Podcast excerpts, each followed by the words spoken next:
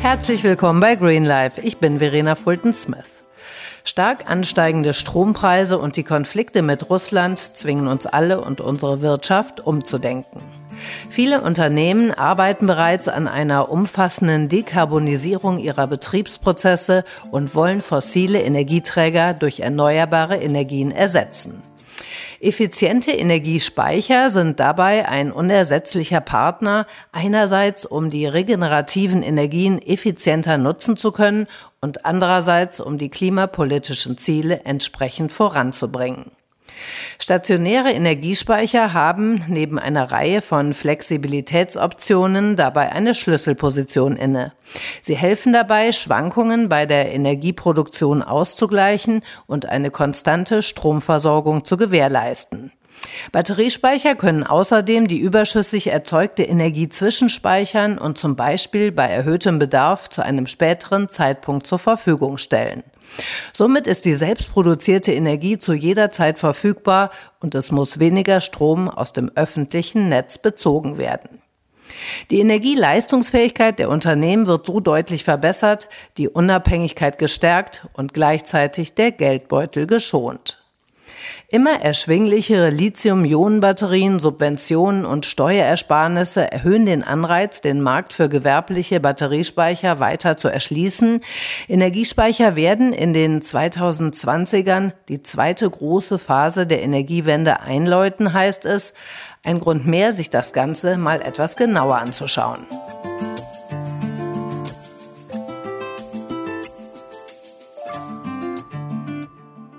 Wie effiziente Energiespeichersysteme heute aussehen und wie vielfältig die Möglichkeiten und Anwendungsbereiche für Unternehmen sind, bespreche ich heute mit Simon Schandert von der Firma Tesvolt. Tesvolt ist die erste Gigafactory Europas für Batteriespeicher mit höchsten Ansprüchen Made in Germany in Lutherstadt Wittenberg. Tesvolt hat sich auf Gewerbespeicher spezialisiert. Sie möchten bezahlbare, saubere Energie in jeden Winkel der Welt bringen, auch dorthin, wo Menschen keinen Zugang zum Stromnetz haben. Das Ziel ist, Batteriespeichersysteme herzustellen, die den Strom aus erneuerbaren Energiequellen möglichst effizient speichern. Ich begrüße jetzt einen der beiden Gründer. Herzlich willkommen, Herr Schandert. Hallo und herzlich willkommen und vielen lieben Dank, Frau Fulton-Smith. Ja, stellen Sie sich und Tesvolt doch erst einmal kurz vor. Ja, ähm, ähm, wie Sie schon erwähnt haben, mein Name ist Simon Schandert. Ähm, ich bin hier auch in der Funktion als CTO bei Tesvolt. Das heißt, äh, ich konzentriere mich insbesondere auf das Thema Produkte, Innovationen und Produktion. Ähm, Im Gegensatz ähm, zu meinem Partner und Gründer, mit dem wir 2014 die Firma gegründet haben, haben wir uns sozusagen ähm, darauf spezialisiert, tatsächlich Gewerbespeicher zu ähm, ja, herzustellen, um letztendlich da äh, insbesondere den fehlenden Link zwischen Erzeugung und zwischen Verbrauch von erneuerbaren Energien ähm, herzustellen. Bei Tesvolt geht es ja darum, innovative und nachhaltige Energielösungen für Unternehmen aus den unterschiedlichsten Bereichen zu finden. Mit welchen Anforderungen kommen Unternehmen auf Sie zu? Also letztendlich kommen die Unternehmen mit völlig unterschiedlichen ähm, Fragestellungen zu uns, aber der wesentliche äh, Punkt ist natürlich, ähm, dass zu hohe Stromkosten bezahlt werden.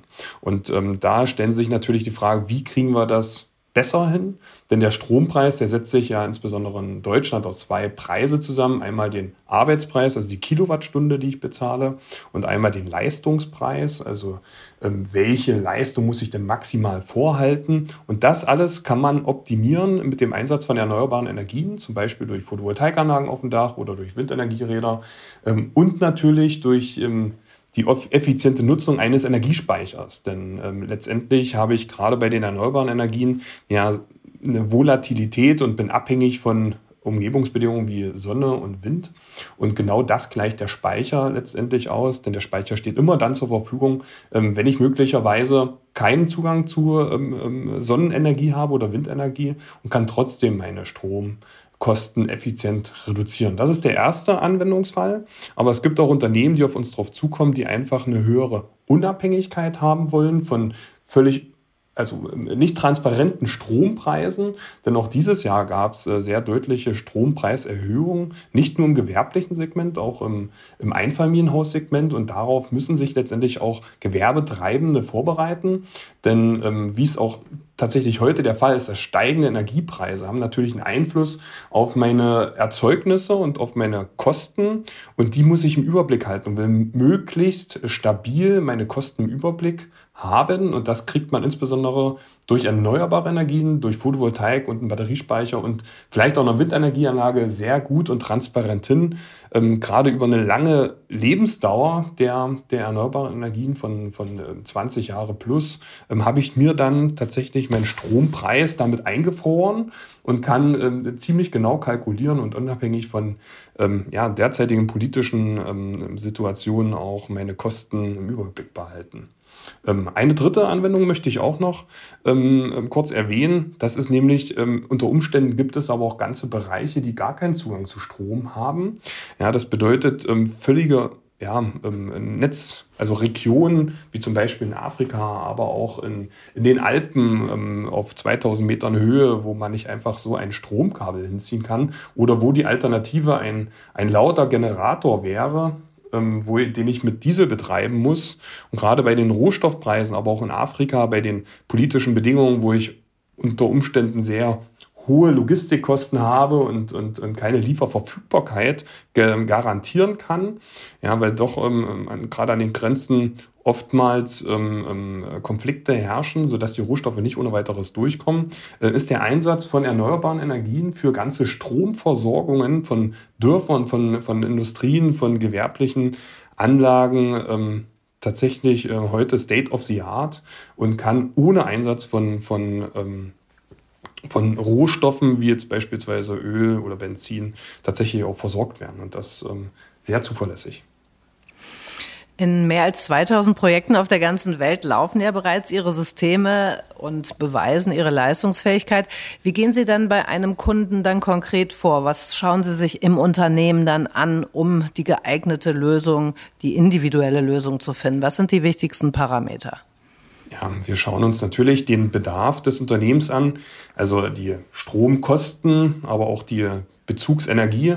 Wie viel Strom wird denn verbraucht? Also der Arbeitsstrom, aber auch welch, was ist denn die maximale Leistungsspitze im Jahr, um so die Stromkosten genau ermitteln zu können. Wir gehen aber auch darauf ein und fragen nach den Zukunftsbedarfen des Unternehmens. Denn das hat natürlich auch einen Einfluss. Wir dürfen nicht nur auf den Status quo von heute schauen, sondern wir befinden uns äh, gerade in einer Zeit, äh, wo es doch ähm, viel Veränderung gibt, insbesondere im Strombereich, denn sektorenübergreifend äh, wird nahezu alles eigentlich verstromt, sei es Wärme, indem man über Wärmepumpen ähm, ähm, heizt oder sei es halt auch Mobilität über Elektroautos. Und gerade auch das ist für Unternehmen tatsächlich oder kann ein Differenzierungsmerkmal sein für Unternehmen, dass man beispielsweise Ladepunkte anbieten kann für seine Mitarbeiter.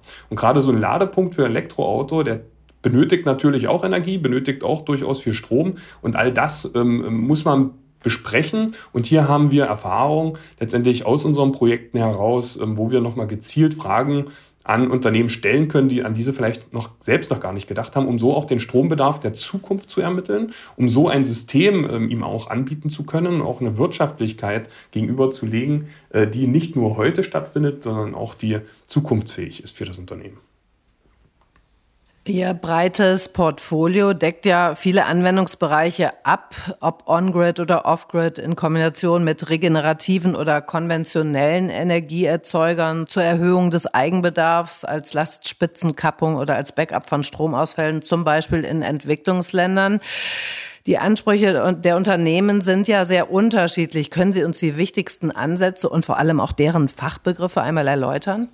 Ja, also ähm, zum Beispiel das Thema ähm, Off-Grid, Sie haben es gerade erwähnt, also Off-Grid und Backup, das äh, zeigt einfach auch Regionen, die A, gar keinen Stromnetzzugang haben, wie vielleicht wir hier in Deutschland, ähm, oder auch B, Backup die gar kein stabiles Stromnetz haben und ähm, die beispielsweise sehr oft Stromausfälle haben. Ich erinnere mich da beispielsweise in Afrika, wo ich selbst oft dort war, die, die über 20, 30 Stromausfälle täglich hatten. Ja, wie soll man denn dort gerade im gewerblichen Bereich eine Produktionssicherheit ähm, ähm gewährleisten können. Das kann man letztendlich nicht. Und dafür gibt es solche Lösungen wie Batteriespeicher, die selbst auch ein Netz stellen können. Das bedeutet, wenn das Netz beispielsweise da ist, dann, dann kann der Batteriespeicher netzparallel betrieben werden. Ist das aber das Netz weg durch einen Stromausfall, wird der oder übernimmt der Batteriespeicher letztendlich auch das Stromnetz für das gesamte Objekt und so kann auch weiter produziert werden.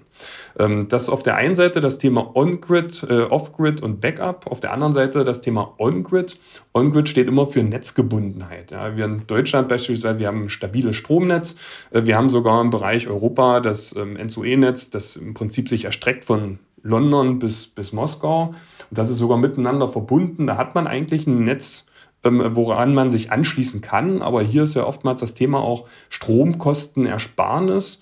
Ja, wir selbst nennen uns dann immer so ein bisschen äh, Doc Energy. Das heißt, äh, wir zeigen den Kunden so ein bisschen auch Probleme auf, die er vielleicht heute noch gar nicht kennt. Und oftmals machen sich die Kunden auch gar keine Gedanken über den Strompreis und wie man den optimieren kann. Und da ist zum Beispiel das Thema Lastspitzenkappung ähm, halt ein Fachbegriff, den so vielleicht auch noch gar nicht viele kennen. Das bedeutet, wir betrachten hier nicht nur diesen Arbeitspreis, die Kilowattstunde, die ich ähm, oftmals kenne mit 30 Cent oder heutzutage so bis zu 45 Cent pro Kilowattstunde, den Arbeitspreis, den ich bezahlen muss, sondern viel wichtiger ähm, ist oftmals auch der Leistungspreis. Denn gerade im gewerblichen, industriellen Bereich gibt es oftmals Spitzen, die ich habe durch Produktionsprozesse, aber auch vielleicht in Bäckereien, durch, durch ähm, ganz normal täglich wiederholende Prozesse, ähm, dass ich möglicherweise früh mein den, den, den, den Ofen anschmeiße, der mit Strom versorgt wird, um meine Brötchen zu backen. Oder aber auch im agrargenossenschaftlichen Bereich, wo ich immer früh und abends beispielsweise meine Kühe vielleicht melke und dann die hohe Strombedarfe erzeugt werden, die Spitzen ähm, in, den ganzen, in das normale Lastprofil des Kunden werfen. Und diese Spitzen, die ähm, kommen teuer zu stehen und die muss man teuer bezahlen an den Energieversorger. Und hier kann genau der Einsatz eines Batteriespeichers sehr hilfreich sein, um diese Spitzen zu kletten, damit Stromkosten zu sparen für den Gewerbebetrieb, aber auch übergeordnet ähm, auch ähm, große Unterschiede im Stromverhalten, also zwischen äh, Maximallast und Minimallast, auch für Energieversorger eine Entspannung des gesamten Stromnetzes herzubekommen, was äh, gerade auch im gesamtdeutschen Kontext ähm, der Energieversorgung auch sehr hilfreich ist, äh, weil hier ist natürlich auch immer im Bereich der erneuerbaren Energien ähm, das kritische Thema, ja, wenn, wenn Sonne weg ist, dann kommt doch der, der gesamte Verbrauch aus den, den Kraftwerken und äh, das muss ausgeglichen werden, diese Residuallast und all das äh, können Speicher sehr gut, vor allen Dingen aber auch sehr schnell und sehr zuverlässig äh, liefern. Wie wird denn bei der gesteigerten Energieeffizienz und Wirtschaftlichkeit bei den Unternehmen dann echter Klimaschutz sichtbar? Die Unternehmen, die sich mit Batteriespeichern beschäftigen, die haben in den meisten Fällen auch schon erneuerbare Energien in der Produktion. Also das bedeutet einen Einsatz von Photovoltaikanlagen oder Windenergieanlagen. Und dort ist natürlich auch der, das Ziel von den Kunden, ähm, sich autarker zu machen und den, dem, den, die Förderung von erneuerbaren Energien zu unterstützen.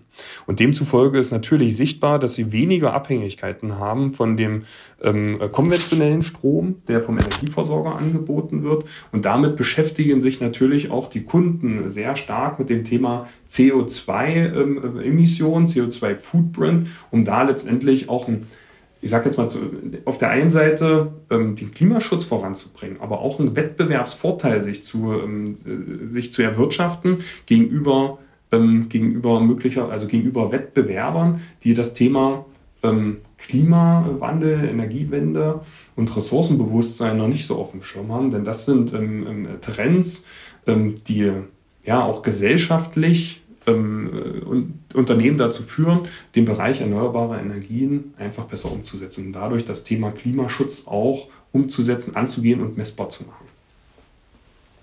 Der Bedarf an Lithium wird vor allem durch die Elektromobilität, aber auch durch solche Speichersysteme ja weiter steigen. Europa wird 2050 gut 60 Mal so viel Lithium benötigen wie heute, prognostiziert die EU-Kommission.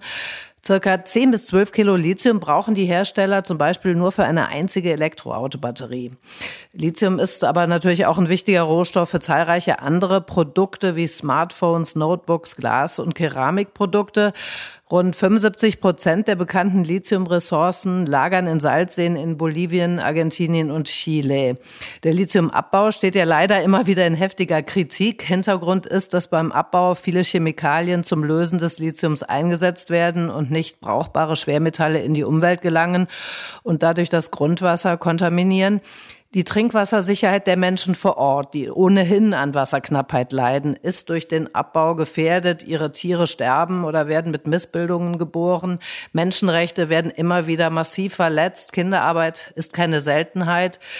Der Abbau von Kobalt ist ähnlich belastet. Wie stehen Sie zu all dem? Also zunächst muss man sagen, ich meine, wir im Bereich Batteriespeicher, ähm, ähm, auch das Unternehmen Tesvolt, wir wollen die Energiewende ähm, voranbringen, wir wollen den Klimaschutz voranbringen, wir wollen den Klimawandel aufhalten. Demzufolge ist natürlich das Thema Ressourcen ähm, und Rohstoffe ein ganz wichtiges für uns. Fakt ist, man braucht Energiespeichersysteme, um erneuerbare Energien, die Erzeugung und den Verbrauch gegenüberzubringen, um einfach auch den Anteil erneuerbarer Energien zu erhöhen. Äh, momentan benötigt man ähm, tatsächlich Rohstoffe, die unter Umständen ähm, in kritischen Regionen abgebaut werden, zu vielleicht noch nicht ganz idealen ähm, Bedingungen. Aber an der Stelle, um mal gezielt darauf einzugehen, ist es für uns wahnsinnig wichtig, dass wir einen Nachweis haben. Ähm, wo kommen die Rohstoffe her? Wie sind die Bedingungen, äh, die, unter denen die Rohstoffe letztendlich auch gewonnen werden? Und, ähm, und äh, an der Stelle ähm, ist es für uns ganz, ganz wichtig und deswegen haben wir uns auch einen ganz großen Partner, der sehr transparent mit diesen Situationen umgeht, ähm, für die Batterie geholt. Also wir arbeiten da sehr eng mit Samsung SDI zusammen. Das ist der, einer der weltweit größten Hersteller für Lithium-Batterien. Und ähm, die haben beispielsweise ein sehr intensives Nachhaltigkeitsmanagement und große Transparenz. Ähm, die laden uns auch jährlich ein, ähm, all ihre äh, Rohstoffhändler und ihre Minen, also Produktionsminen, äh, zu besichtigen, um uns selbst ein Auge davon zu machen, ob denn dort der Einsatz von Kinderarbeit beispielsweise stattfindet oder nicht. Also das Thema äh, Transparenz und Nachweisfähigkeit ist halt sehr, sehr hoch. Also um ähm, darauf mal drauf einzugehen, ganz konkret Kobalt. Ähm, hier wird ja immer das Thema ähm, Kinderarbeit in, in, in Afrika, in dem Kongo angesprochen. Ähm, das ist völlig richtig, dass ein Großteil der Reserven von Kobalt im Kongo liegt. Und äh, man kann der Bevölkerung, die dort ähm, tatsächlich äh, leider auch sehr arm ist, auch keinen Vorwurf machen, dass die ähm, ähm auf illegale Art und Weise äh, den Kobalt ähm, generieren, erwirtschaften, ähm, explorieren. Ja, das, das Problem ist aber bei diesen Thema Kobalt und Rohstoffe, ähm, das in allen offiziellen Minen. Ne? Das bedeutet, wo auch Rohstoffe mit Zertifikate offiziell gehandelt werden, ähm, äh, die regelmäßig auditiert werden, sehr transparent auditiert werden, auch von der Automobilindustrie. Dort findet keine Kinderarbeit statt. Und deswegen ist es ganz wichtig, dass dort diese Materialien bezogen werden. Und äh, deswegen haben wir auch Samsung als Partner, die nur zertifizierte Rohstoffe verwenden, denn da kann sichergestellt werden, dass keine Kinderarbeit stattfindet. Ähm, problematisch ist es bei einigen äh, Herstellern von Lithiumbatterien, die dann eher über illegale Schwarzmärkte ihre Rohstoffe beziehen. Ähm, und da kann natürlich nicht nachgewiesen werden, wie werden denn diese Rohstoffe tatsächlich auch gefördert ähm, durch Kinderarbeit, durch ähm, äh, sehr schlechte Bedingungen, wo man sich vielleicht selbst diese Tunnel gräbt und Sicherheit nicht großgeschrieben wird. Ja, und das muss einfach verringert werden. Und demzufolge ist es ganz wichtig, dass man Rohstoffe, also dass man sich an Lieferanten hält, dass man ganz genau und gezielt nachfragt, wo kommen denn auch die Produkte her und dann ist letztendlich auch die, die Förderung von Kobalt im Kongo letztendlich auch unkritisch anzusehen. Ähm, denn man muss auch mal vergleichen, wie sieht denn tatsächlich auch beispielsweise eine Kupfer- oder Aluminiumförderung in Russland beispielsweise aus. Ja, darüber hat sich ähm, bisher auch noch niemand Gedanken gemacht. Das sieht zum Teil wesentlich schlimmer aus als die Kobaltförderung im Kongo. Und zu dem Thema Lithium, auch hier ähm, ähm muss man klar sagen, dass zwei Drittel des Lithiumbedarfs aus Australien, aus dem Bergbau herkommen. Das bedeutet, nur 20 Prozent ähm, kommen letztendlich aus Chile, aus der Atacama-Wüste, ähm, ähm, wie wir das alle auch aus der Presse kennen, letztendlich über die Verdunstung der, der über die Wasserverdunstung wird da sozusagen das Lithium gewonnen. Auch da gab es schon wahnsinnig viele Optimierungen innerhalb der Lithiumförderung in Chile, sodass da auch noch oftmals falsche ähm, Informationen oder veraltete Informationen vorliegen, denn der Wasserverbrauch für die Lithiumgewinnung in Chile sind im Vergleich, jetzt mal ein paar Zahlen, ähm, 3,3 äh, Millionen Kubikmeter im Jahr. Ne? In der gleichen Region werden aber das 20-fache 60 Millionen Kubikmeter für die Kupfergewinnung benötigt. Auch nicht besser, ne? Es ist ähm, definitiv nicht besser, um, um mal in, auch die, um mal einen Vergleich zu bekommen für die Landwirtschaft, ja, werden auch das Zehnfache, also 30 Millionen Kubikmeter benötigt. Und äh, daher hinkt manchmal so ein Stück weit der Vergleich, wo kommen denn die Rohstoffe her? Und für uns ist es einfach ein wichtiges, dass wir transparent wissen, wo die Rohstoffe herkommen und auch guten Gewissens diese Rohstoffe einsetzen können. Damit sich der Rohstofffluch äh, nicht beim Lithiumabbau wiederholt, setzen sich ja auch Regierungen und NGOs für eine stärkere Umverteilung der Erlöse ein. Denn die hohe Nachfrage nach dem begehrten Lithium stellt für viele Staaten natürlich auch eine Chance dar, Armut und soziale Ungerechtigkeit im eigenen Land zu verringern. Gerade deshalb wäre es so wichtig, ökologische und soziale Standards für den Abbau noch stärker zu etablieren, um korrekte Arbeitsbedingungen zu schaffen mit angemessener Bezahlung, natürlich ohne Kinderarbeit in umweltschonenden Prozessen. Wir brauchen eine echte Rohstoffwende, damit die Energiewende gelingen kann. Das alles ist natürlich eine Mammutaufgabe. Sie haben ja großen Einfluss. Nutzen Sie den, um die Dinge auch anzuschieben und zu beschleunigen? Also auch ähm, wir sind vertreten, beraten für die Regierung auch unterwegs. Äh, wir sind in, in, in, vielen anderen Verbänden auch drin. Was für uns ein wesentliches ist, ist auch das Thema, ähm, ja, wie, wie ist der End-to-End-Prozess von Anfang bis Ende sozusagen über die gesamte Lebensdauer des Batteriespeichers, unserer Produkte. Wie wird das gehandelt? Wie funktioniert aber auch das Recycling beispielsweise? Ähm, denn das eine ist die, die Rohstoffförderung, aber viel wichtiger ist es noch, nachhaltig auch mit dem Rohstoff umzugehen, dass man den auch wieder gut wiederverwerten kann, ja, ähm, für neue Produkte. Und Sie haben es ja eben angesprochen, für ein Auto werden 12 bis 16 Kilogramm Lithium benötigt.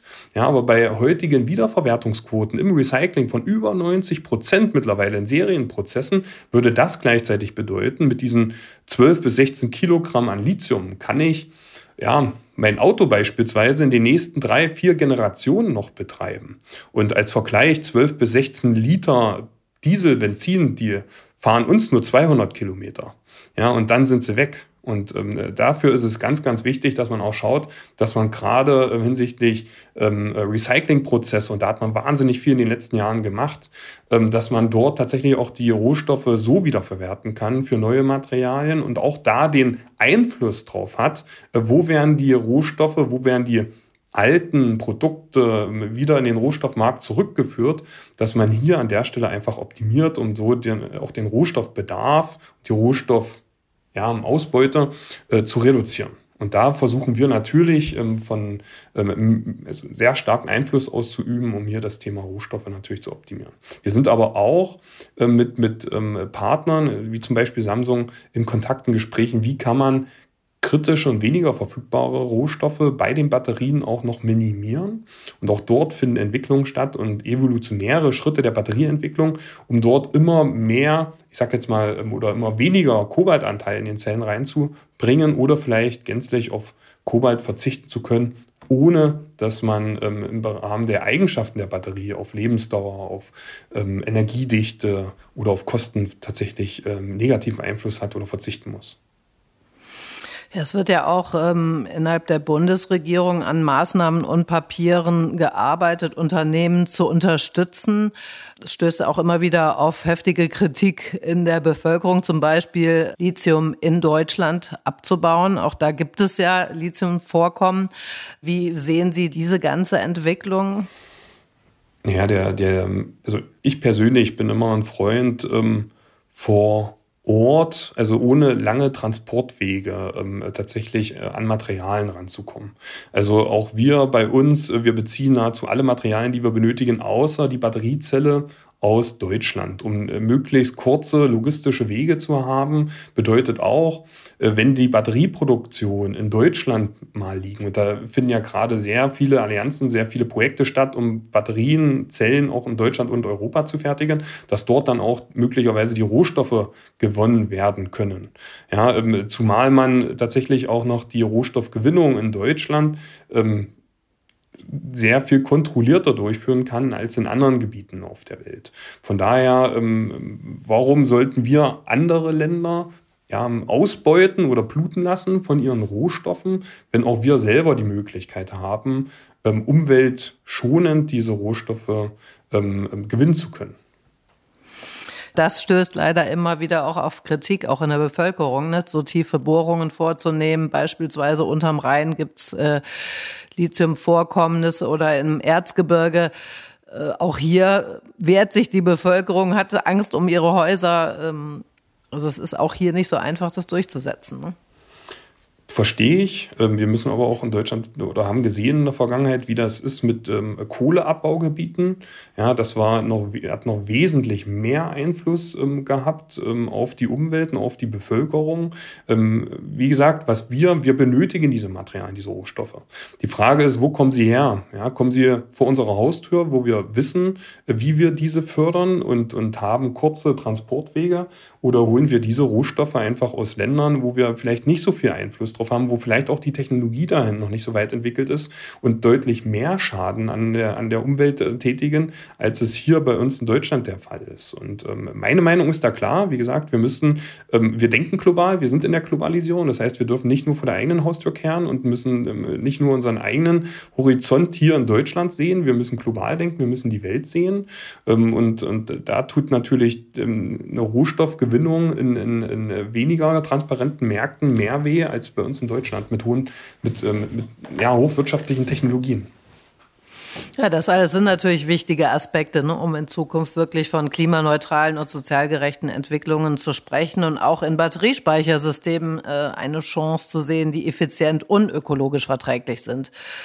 Äh, kommen wir wieder zurück zu den äh, Batteriespeichersystemen. Viele Unternehmen und landwirtschaftliche Betriebe haben in den letzten Jahren bereits ja in eigene Anlagen zur regenerativen Energieerzeugung investiert, zum Beispiel Photovoltaik oder Windkraft. Sie haben es eben schon erläutert. Wie schnell rechnet sich denn eigentlich die Anschaffung eigener Anlagen plus der empfohlenen Batteriespeicher für ein Unternehmen? Also auch das hängt ähm, von, von den Einsatzgebieten ab eines Batteriespeichers in der Photovoltaikanlage. Also man kann über den Daumen sagen, im Bereich zwischen ähm, fünf bis zehn Jahren wird sich so ein System rechnen. Es gibt aber auch Anwendungsfälle, wo ich ein sehr undankbares Lastprofil habe und sehr hohe Leistungspreise einfach zahlen muss, wo sich Batteriespeicher, der Einsatz von Batteriespeichern in erneuerbaren Energien sich auch durchaus in drei bis fünf Jahren rechnen kann. Aber so über den Daumen gepeilt kann man ähm, ganz klar sagen, auch bei heutigen Strompreisen ähm, wird sich so die Amortisation um die zehn Jahre ähm, liegen. Selbst wenn ein Betrieb seinen gesamten Strombedarf aus dem Netz bezieht, kann sich ja ein Batteriespeichersystem lohnen, dauerhaft die Energiekosten senken und es unabhängiger von seinem Stromversorger machen. Wie stark macht sich das bemerkbar? Also die Unternehmen, die natürlich Dächer zur Verfügung haben, ähm, die werden erneuerbare Energien wie Photovoltaikanlagen installieren, um in Kombination äh, mit dem Batteriespeicher die Kosten zu optimieren. Aber es gibt auch Einsatzmöglichkeiten, wie beispielsweise an Ladesäulen. Da habe ich gar, keine, gar keinen Platz, erneuerbare Energien ähm, aufzubauen, keine, keine Photovoltaikanlage hinzustellen. Und da dient ein Batteriespeicher ähm, als Netzerweiterungsmaßnahme. Ähm, ein Beispiel, ein praktisches Beispiel, ich habe ich hab eine Ladesäule für mein Elektroauto, wo ich bis zu 100 kW Energie ähm, in das Auto laden kann, habe aber möglicherweise nur einen Stromanschluss von 50 kW. Und genau dann kommt der Batteriespeicher in Einsatz, dass der dann bis auf die 100 kW auch noch den Netzanschluss erweitern kann. Und äh, das funktioniert dann so ein Stück weit wie eine Toilettenspülung. Wenn kein Auto ähm, an der Ladesäule ist, dann kann man sich ganz vorsichtig langsam aus dem Netz beladen mit Strom. Und sobald ein Auto an die Ladesäule kommt, drücke ich auf die Toilettenspülung und dann kann ich mit voller Leistung im Prinzip das Elektroauto beladen. Und ähm, demzufolge ähm, schafft auch das eine Entspannung für das Stromnetz und schafft auch an der Stelle äh, Möglichkeiten ähm, ähm einer idealen Einsatz äh, eines Batteriespeichers, der sich an der Stelle dann auch sehr schnell bezahlt macht. Diese kostenoptimierte Ladesäuleninfrastruktur ist ein großes Feld von Ihnen. Gerade durch die Zunahme eben von Elektrofahrzeugen wird ja die Verwendung kommerzieller Batteriespeicher auch weiter vorangetrieben, da sie zur Stabilisierung des Netzes beitragen und natürlich auch zusätzliche Einnahmequellen darstellen. Können Sie den Zusammenhang noch mal beschreiben, an welchen Stellen und wo da optimiert wird? Das größte Problem der Elektromobilität und ähm, ohne Zweifel setzt sich die Elektromobilität oder hat sich die Elektromobilität durchgesetzt, auch gegenüber anderen Technologien wie beispielsweise Wasserstoff im Bereich des Pkw-Verkehrs. Ähm, doch die größte Hürde ist bei der Elektromobilität aus meiner Sicht nicht die Reichweite von Elektroautos, sondern die Ladesäuleninfrastruktur. Und dort merkt man, je mehr Autos, ähm, Elektroautos, ähm, im Feld sind, also sozusagen verkauft werden, benötigen die auch Ladepunkte. Und die finden nicht nur zu Hause statt, sondern auch unterwegs, wo ich dann letztendlich auch schnell laden muss an der Autobahn beispielsweise oder wenn ich unterwegs bin, auch in anderen Regionen, in anderen Städten, dann entsprechend auch Lademöglichkeiten haben muss, weil letztendlich gerade in Großstädten hat nicht jeder ein eigenes Haus und hat nicht jeder einen eigenen Stromanschluss, um eine Ladesäule zu haben. Und ähm, dort merkt man insbesondere, wir haben ähm, den größten Ladepark Europas beispielsweise mit Batteriespeicher ausgestattet. Dort gibt es über 100 Ladepunkte für Elektroautos. Und ähm, der Stromzugang, also der, ähm, der Stromanschluss ist aber nur sehr begrenzt auf 2 Megawatt beispielsweise in diesem Projekt. Und dort hat man auch noch die Möglichkeit, wie so eine Carports hat man ähm, ähm, gebaut, um die Autos letztendlich auch noch überdacht zu haben. Dort alles mit Photovoltaikanlagen drauf. Und der Batteriespeicher an der Stelle, ähm, der, also der hat jetzt wieder die Möglichkeit, wie die Toilettenspülung zu fungieren. Das bedeutet, habe ich 100 Autos da, die jetzt auf einmal laden, dann äh, würde man unter herkömmlichen ähm, Ladeparks ein Problem erkennen können, denn ähm, je mehr Autos dran sind, desto höher ist der Bedarf der Autos und desto mehr wird gederatet. Also sozusagen die Leistung, die Ladeleistung reduziert sich einfach mit mehr Autos, die an den Ladepunkten stehen, weil der Stromanschluss gar nicht so viel Autos tatsächlich bedienen kann. Daran haben äh, viele auch nicht gedacht, ähm, ähm, äh, gerade Ladeparkbetreiber, um die die, die Kunden dann letztendlich auch nicht zu verärgern, weil sie auf einmal statt 20 Minuten, um 80 Prozent des Akkus voll zu bekommen, tatsächlich eine Stunde stehen müssen, ähm, setzt man hier Batteriespeicher an, ein, weil natürlich ist, sind nicht ständig 100 Ladepunkte besetzt, aber halt zu gewissen Stoßzeiten kann das schon mal vorkommen. Und auch dann muss gewährleistet sein, dass ich innerhalb von 20 Minuten 80 Prozent meiner Batterieenergie wieder ähm, ähm, aufladen kann. Und das findet man dann mit dem Einsatz von Batteriespeichern, dass dann der, der, der Speicher als Netz Netzunterstützung zur Verfügung steht. Das Herzstück ihrer Speichersysteme bilden prismatische Lithium-Batteriespeicher von Samsung SDI sowie ihre patentierte und selbstentwickelte intelligente Zellsteuerung Active Battery Optimizer, kurz ABO genannt. Sie haben es schon angesprochen. Was kann man sich darunter genau vorstellen? Ja, also für uns ist ganz wichtig, war von Anfang an ganz wichtig, dass wir in unserem System höchstmögliche Wirkungsgrade erzielen. Ja, denn die Kilowattstunde, die ich aus erneuerbaren Energien erzeuge, die sollen am Ende auch wieder genutzt werden können, auch wenn ich sie nochmal einspeichere. Und dadurch ähm, haben wir uns intensiv Gedanken gemacht über das Thema Wirkungsgrade im System. Ja, als Beispiel, eines Ga ein Gaskraftwerk hat so ungefähr den Wirkungsgrad von, ähm, von 30 Prozent. Ja, gekoppelt mit Wärme sind so knapp 50 Prozent.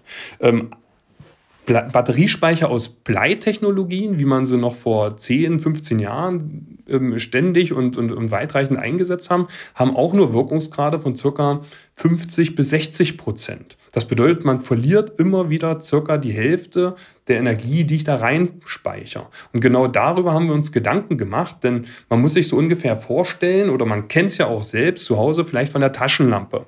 Wenn ich ähm, eine Batterie oder in eine Taschenlampe vier Batterien einsetze, so eine kleine Rundzellen, jetzt ist vielleicht eine nur halb voll und die anderen drei sind ganz voll, dann leuchtet meine Taschenlampe nur halb so stark. Und das liegt letztendlich an der Serienverschaltung der Batteriezellen. Ähm, denn in der Serienverschaltung bestimmt immer das schwächste Glied die gesamte Performance. Und auch bei unseren Batteriespeichern sind ganz viele ähm, industrieller Batteriezellen in Serie verschalten. Ja, und zwar über 200 Stück, sodass wir auf eine Systemspannung kommen von ca. 1000 Volt, um es am deutschen Stromnetz letztendlich auch mit Wechselrichtern problemlos betreiben zu können. Und jetzt habe ich beispielsweise 200 Zellen und es ist immer, es ist immer so, dass es mal eine schlechtere, mal eine bessere gibt. Und ähm, herkömmliche Prozesse oder bisher hat man eins gemacht, man hat über alle dieser Zellen ähm, einen Widerstand kurz geschlossen oder geschalten. Das heißt, ich habe immer meine Referenzzelle ist immer die schwächste. Und alle anderen Zellen reduziere ich oder verbrenne ich die Energie über einen Widerstand, dass ich auf das Niveau von meiner schlechtesten bin. Denn es ist ganz wichtig, auch bei Lithiumbatterien, dass im Prinzip immer das gleiche Spannungsniveau, die gleiche Spannung aller Zellen vorliegt. So, und da haben wir gedacht, das ist doch völliger Unsinn. Ja, jetzt ähm, habe ich 199 Top-Zellen, eine Zelle, die ist vielleicht nur gut. Und jetzt mache ich aus den Top-Zellen nur gute Zellen. Die Energie verbrenne ich, die kann ich nicht wieder nutzen. Ja, und ähm, zusätzlich belaste ich damit Bauteile, die dann auch weniger lange halten. Und dann haben wir eine Technologie entwickelt, diese ABO-Technologie, eine Active Battery Optimizer, in dem wir tatsächlich die alle Zellen miteinander verbunden haben und die schlechteste Zelle mit der besten Zelle unterstützen können. Das heißt, wir laden direkt die Energie von einer Zelle in die andere und verpuffen damit keine andere Energie. Und damit haben wir einen deutlich höheren Wirkungsgrad im Gesamtsystem. Also wir liegen beim Gesamtsystem mit Batteriewechselrichter, mit allem drum und dran, über 90 Prozent Wirkungsgrad. Das bedeutet, von 10 Kilowattstunden aus Photovoltaikenergie, die ich reinlade, kann ich 9 wieder entnehmen. Und genau das ist ganz wichtig und genau das ist das große Problem beispielsweise von der Wasserstofftechnologie, die ja nur im Bereich von, von 30 äh, bis 35 Prozent unterwegs ist im Wirkungsgrad, ähm, wo die Batterietechnologie und gerade unsere ähm, ähm ABO-Technologie gerade auf die Wirkungsgrade einen deutlichen Unterschied bringen und genau da ist das große, ähm, ist auch der große Hebel, der anzusetzen ist, weil je höher meine Verluste sind bei Batteriespeicher, umso mehr erneuerbare Energien muss ich installieren, um diese Verluste wieder ausgleichen zu können. Es wird ja ein enormes Wachstum für gewerbliche Batteriespeicher prognostiziert. Wie schätzen Sie die internationalen Entwicklungen ein und wo steht Deutschland im internationalen Vergleich?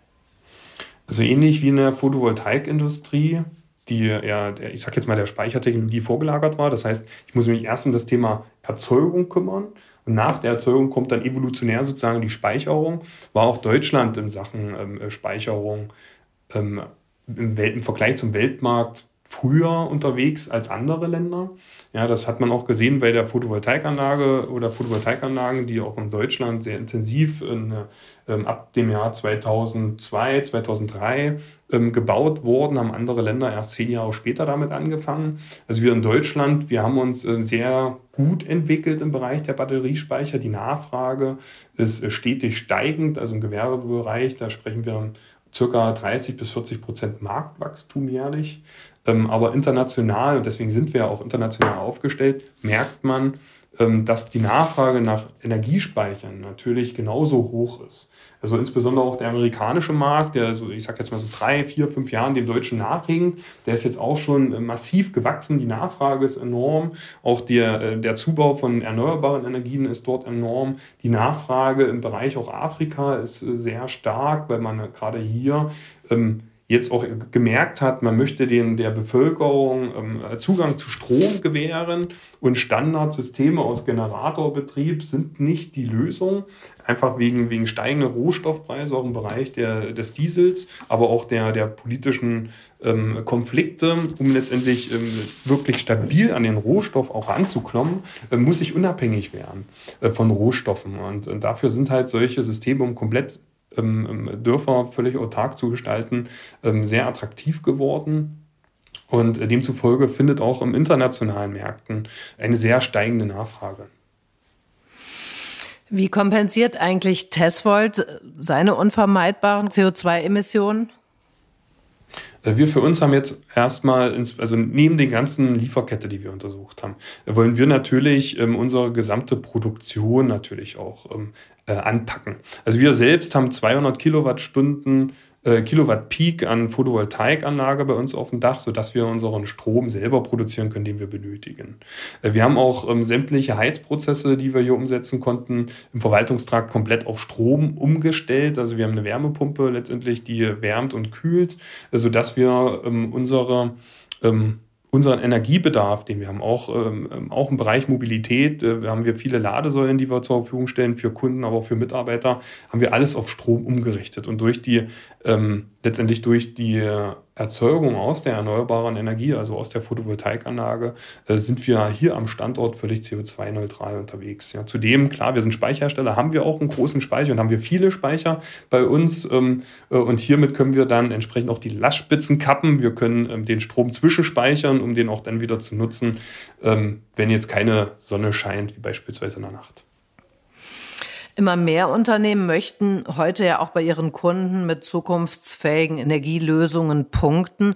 Warum wird es in Zukunft deshalb immer wichtiger für Unternehmen, sich auch mit erneuerbaren Energiequellen und geeigneten Speicherlösungen zu beschäftigen? In der Bevölkerung ist einfach auch ein Wandel in den letzten Jahren ähm, passiert ähm, zum Beispiel durch das Thema Fridays for Future, ähm, dass man mehr Aufmerksamkeit dem Klimaschutz auch widmen soll. Äh, klar, momentan hatte man viele andere Krisen zu bewältigen, eine Corona-Krise oder jetzt auch die Ukraine-Krise, wo diese Thematiken eher etwas in den Hintergrund rücken. Nichtsdestotrotz ähm, ist aber das Thema ein gesellschaftliches Thema geworden. Energiewandel, ähm, Klimawandel. Man merkt es ja überall, sei es an den ähm, Flüchtlingszuströmen ähm, aus deutlich wärmeren Regionen, wo die nicht mehr lebenswert sind, sei es aber auch an, an Naturkatastrophen, die wir auch hier in Deutschland zunehmend merken, wie jetzt äh, kürzlich im Ahrtal. Es wird einfach sichtbarer auch, dass es einen Klimawandel gibt und die Menschen merken, wir müssen was dagegen machen, wir müssen uns schützen, wir müssen aber auch zukünftigen Generationen in, in, in lebensfähige um Atmosphäre schaffen. Ja, ansonsten ähm, wird es schwierig für uns, die Welt so zu, zu behalten und zu bewahren, wie so heute der Fall ist. Die energie- und klimapolitischen Ziele erfordern ja einen grundlegenden Umbau des Energiesystems, der nahezu alle Bereiche der Volkswirtschaft betrifft. Viele Entwicklungen sind ja von politischen Rahmenbedingungen, technologischen und ökonomischen Entwicklungen abhängig. Wenn Sie eine Prognose abgeben müssten, wie sieht die Energieerzeugung der Zukunft aus? Ähm, also völlig klar, die Batterietechnologie, die wir heute im Einsatz haben, die ist ähm, lange bewährt, die ist ähm, bezahlbar, ja, die hat einen sehr hohen Wirkungsgrad. Das heißt, die Batterietechnologie wird einen ganz großen ähm, Bereich einnehmen äh, für den Energiesektor, ein ganz wichtiger und stabilisierender Bereich, denn man ist völlig unabhängig von geografischen, geologischen Anforderungen. Wir ähm, beispielsweise in, in, Österreich oder in, auch in Skandinavien werden oft ähm, andere Speichertechnologien eingesetzt, Pumpspeicherkraftwerke, beispielsweise andere ökologische, geografische Voraussetzungen haben. Die haben wir hier in Deutschland weniger bis äh, nahezu nicht. Aber es wird äh, Fakt auch ein, ein heterogener Energiepark werden. Das bedeutet, wir werden eine, eine Erzeugung, müssen wir auf erneuerbare Energien aufbauen, aufgrund von ähm, Photovoltaikanlagen, Biomasseanlagen, Windenergieanlagen. Wir brauchen aber äh, jetzt noch Speichermechanismen, wie ich diese Energie dann auch völlig zeitlich unabhängig nutzen kann. Dafür sind Speicher da. Dafür ist, äh, ich sage jetzt mal, der Lithiumspeicher ähm, ein sehr ein großer Allzweckspeicher, die eierlegende Wollmilchsau, wenn man so will, weil sie schnell verfügbar ist, hohe Wirkungsgrade, sehr optimiert, auch, auch kostenoptimiert unterwegs ist. Aber es wird auch, und dafür brauchen wir in Deutschland auch andere Technologien, wie beispielsweise Wasserstoff, denn wir benötigen wahnsinnig viel Erdgas für, für industrielle Prozesse für den Wärmesektor im, im Einfamilienhausbereich. Und da müssen wir auch Alternativen schaffen, wie wir das hinbekommen. Und das findet man auch bereits durch heutige Technologien mit der Wasserstofftechnologie. Ähm, das ist alles heute verfügbar. Sicherlich gibt es da aus meiner Sicht noch Möglichkeiten, das zu optimieren. Da muss auch noch geforscht werden, ähm, um den Wirkungsgrad noch zu optimieren. Die Wasserstofftechnologie wird benötigt im Bereich von industriellen Prozessen und Wärme. Ähm, und Demzufolge gehe ich mal davon aus, es wird ein sehr vielfältiger Park werden. Es wird nicht nur Batterien geben ähm, zum Ausgleich, zur Speicherung. Ähm, äh, es wird nicht nur Wasserstofftechnologie geben, sondern jede einzelne Speichertechnologie, äh, die werden benötigt, hat seine positiven Eigenschaften und wird dann gezielt dort eingesetzt. Ja, vielen herzlichen Dank für das interessante Gespräch. Ich wünsche Ihnen weiterhin viel Erfolg bei der Umsetzung Ihrer Ziele. Schöne Grüße nach Lutherstadt-Wittenberg. Dankeschön. Vielen lieben Dank. Einen schönen Tag noch. Die Nachfrage der deutschen Industrie nach Lithium und Kobalt wird mit dem Ausbau der Elektromobilität und der Speichersysteme für erneuerbare Energiequellen weiter steigen.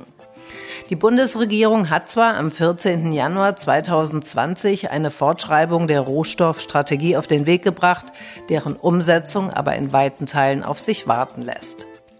Für eine erfolgreiche Energiewende wird aber eine umfassende Rohstoffwende unerlässlich.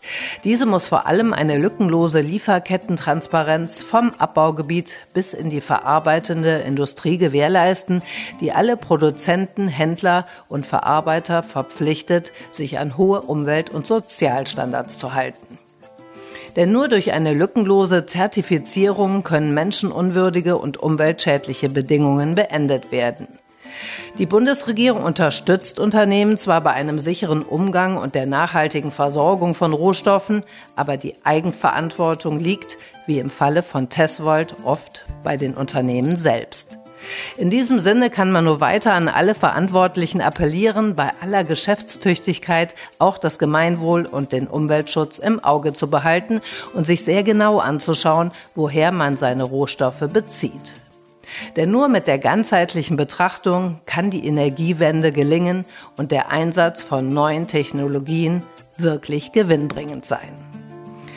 Ich bedanke mich fürs Zuhören. Weitere interessante Links zur Folge findet ihr wie immer auf meiner Homepage www.green-life.global. Bleibt gesund und bis zum nächsten Mal.